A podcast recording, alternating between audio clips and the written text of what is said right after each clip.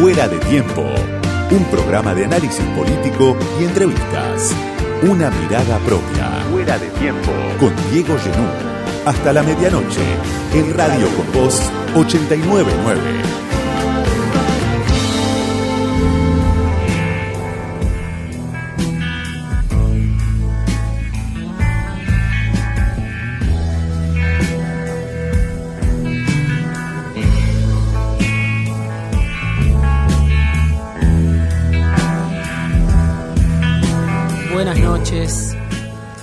A los que nos escuchan a esta hora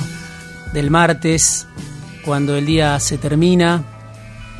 en distintos lugares del país, en cualquier lugar del país, y a los que escuchan también eh, en los ratos libres, durante toda la semana a través de Spotify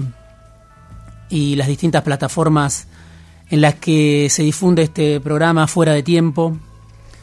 No es el marzo que esperaba Sergio Massa, el ministro de Economía, que asumió en agosto con el traje de Salvador. Massa, un político de muchísima trayectoria, que siempre está en el poder, gane quien gane, tenía dos objetivos para esta fecha, cuando está terminando ya marzo que la brecha cambiaria se redujera al 30%, fue algo que dijo durante su viaje a Washington en, septiembre pasado, y que la inflación de abril empiece con un 3 adelante, que esté por debajo del 4%, eran los dos objetivos, la brecha cambiaria y la inflación. Bueno, la brecha está arriba del 85%, cerca del 90%, y la inflación, bueno, no hace falta que a nadie le cuenten en la Argentina que viene de encadenar en los dos primeros meses del año arriba del 13% el IPC oficial. Además, bueno, viene un marzo que nadie espera que sea más alentador en términos de inflación. Si uno mira los datos de la consultora Ecolatina, vas a tener en marzo aumentos en los colegios privados, las prepagas, el subte, los taxis, trenes, colectivos, combustibles, bueno, el agua, el cable, internet.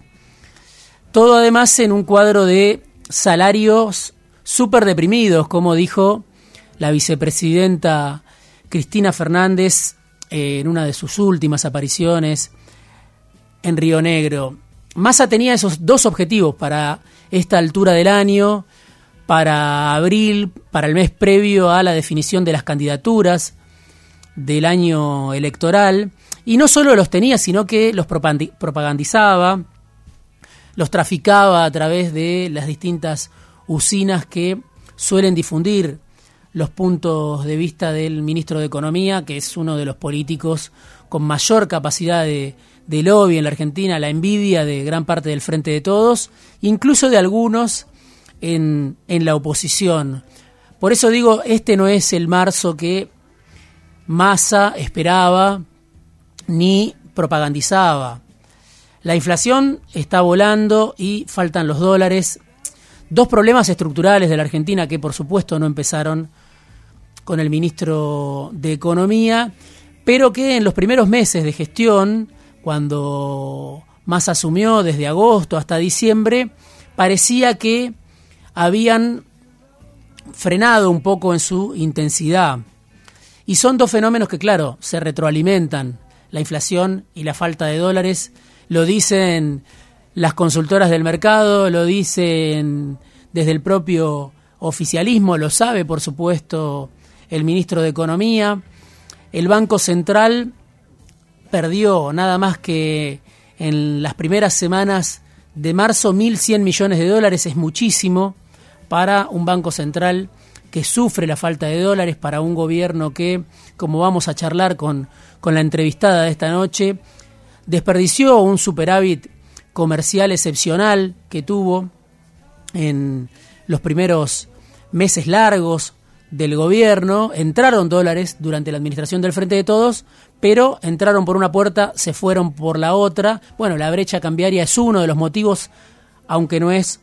por supuesto, el único. Y después hay estimaciones, siguiendo con la consultora Ecolatina de la que hablaba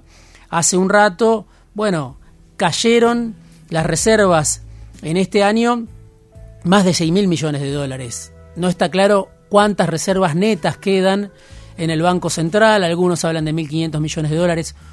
otros hablan de 1.000, por eso el swap con China, que vuelve a desempolvar el ministro de Economía, por eso algunos créditos que se difunden del Banco Centroamericano de Integración Económica, de la CAF, tratando de blindar a un gobierno que expresa una fragilidad que además lo trasciende, es un problema que tuvieron administraciones anteriores, se suponía que con Massa que venía con un poder político muy importante, que era capaz de sellar una tregua dentro del propio Frente de Todos, entre el presidente, entre la vicepresidenta, pero además Massa era capaz de tener el apoyo del poder económico, del círculo rojo, del establishment, de reconciliar al establishment con la vicepresidenta. Bueno, se esperaba que este problema de la restricción externa, este problema de la falta de dólares, de la brecha cambiaria, de la presión devaluatoria, por lo menos quedara debajo de la alfombra por un tiempo más, por lo menos le permitiera al frente de todos llegar con más aire a las elecciones. Ahora eso parece muy difícil. Por eso se vuelve a hablar de un desdoblamiento cambiario, una idea que en su momento impulsó el ministro de Economía Martín Guzmán. Por eso se vuelve a hablar de los riesgos de una devaluación, cuando el ministro de Economía Massa llegó, claro, aprovechó para tomar una medida que había propuesto ya estando como presidente de la Cámara de Diputados. El dólar soja le sirvió para ganar aire, le sirvió para que el agronegocio liquidara en su momento por anticipado alrededor de 8 mil millones de dólares, pero después vino una sequía fenomenal, a la cual, por supuesto, Massa no es responsable, no se lo puede culpar a Massa por ese trastorno y la economía, según los distintos indicadores, puede perder alrededor de 15 mil millones de dólares este año. Por eso estamos hablando otra vez de que el gobierno no llega como esperaba llegar, de que este no es el marzo que esperaba Sergio Massa, casi como un trampolín para su candidatura. Se sabía que estos problemas estaban de fondo y que iba a ser muy difícil resolverlos. Como decía, la inflación, una inflación, lo vimos la semana pasada, que está arriba del 100% interanual, y una falta de dólares que hace pensar que el gobierno está atravesando otra vez horas decisivas, que va a tener que tomar alguna medida. Y esta debilidad que hoy afecta a Sergio Massa, que fue intendente de Tigre, que fue el creador del Frente Renovador, que fue presidente de la Cámara de Diputados, no es una debilidad obviamente solo de masa, es la debilidad del gobierno del Frente de Todos, de esta rara alianza de Alberto, de Cristina, y es incluso la debilidad de un bloque de poder que está detrás de masa, grupos empresarios muy importantes de la Argentina que apostaron a la llegada del ministro de Economía como Salvador,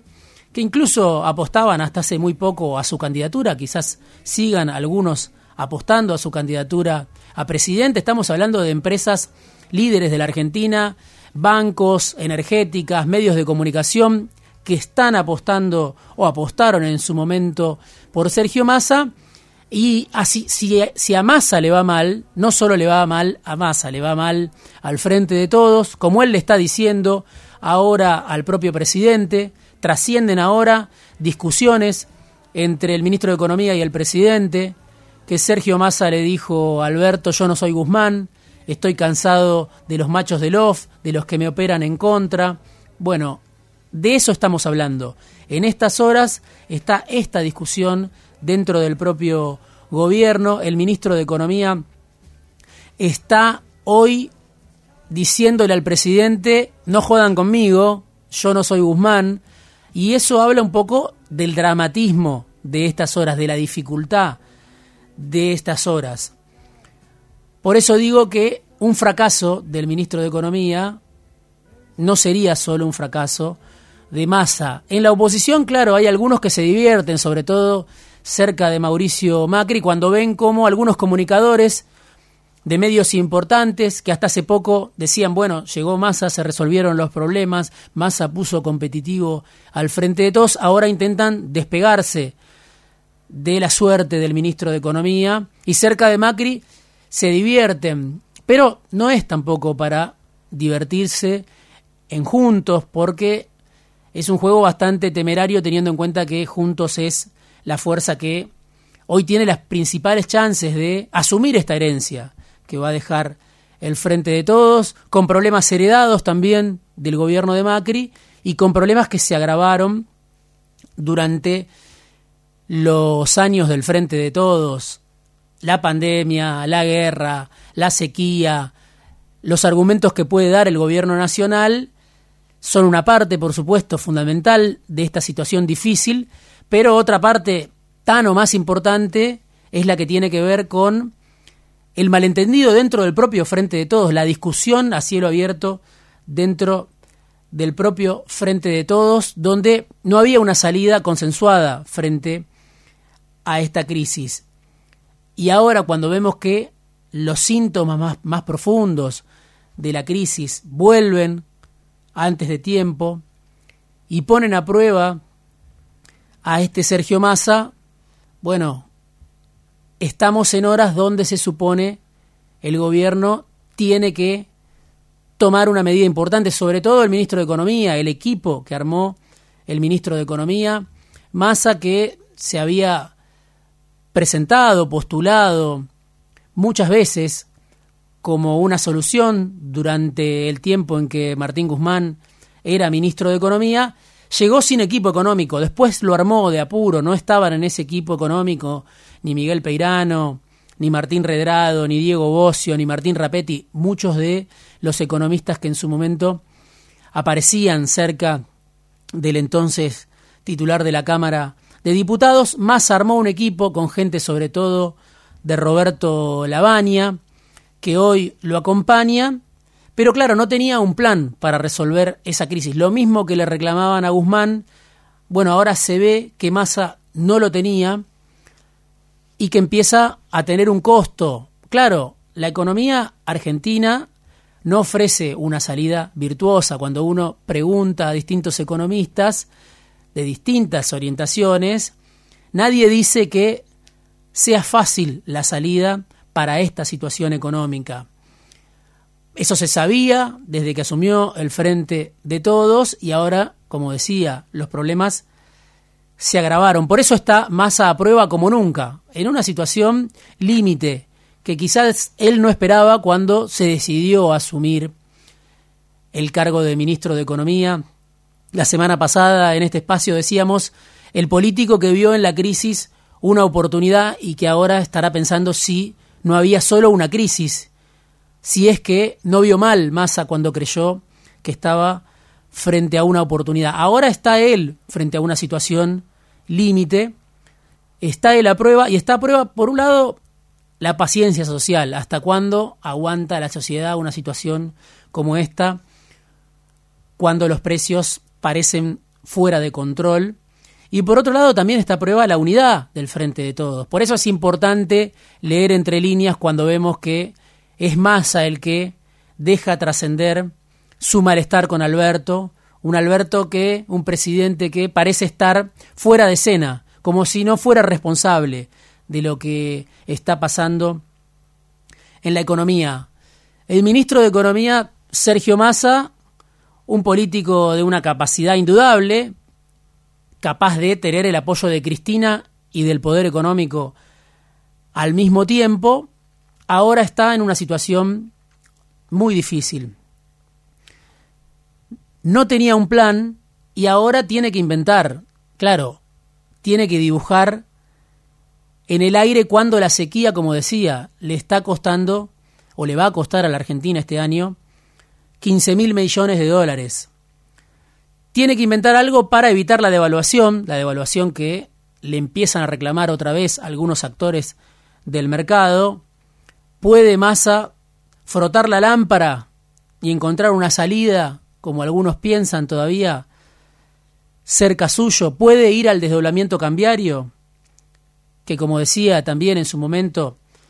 propuso Martín Guzmán, algún economista importante cercano al gobierno como Emanuel Álvarez Agís dicen no,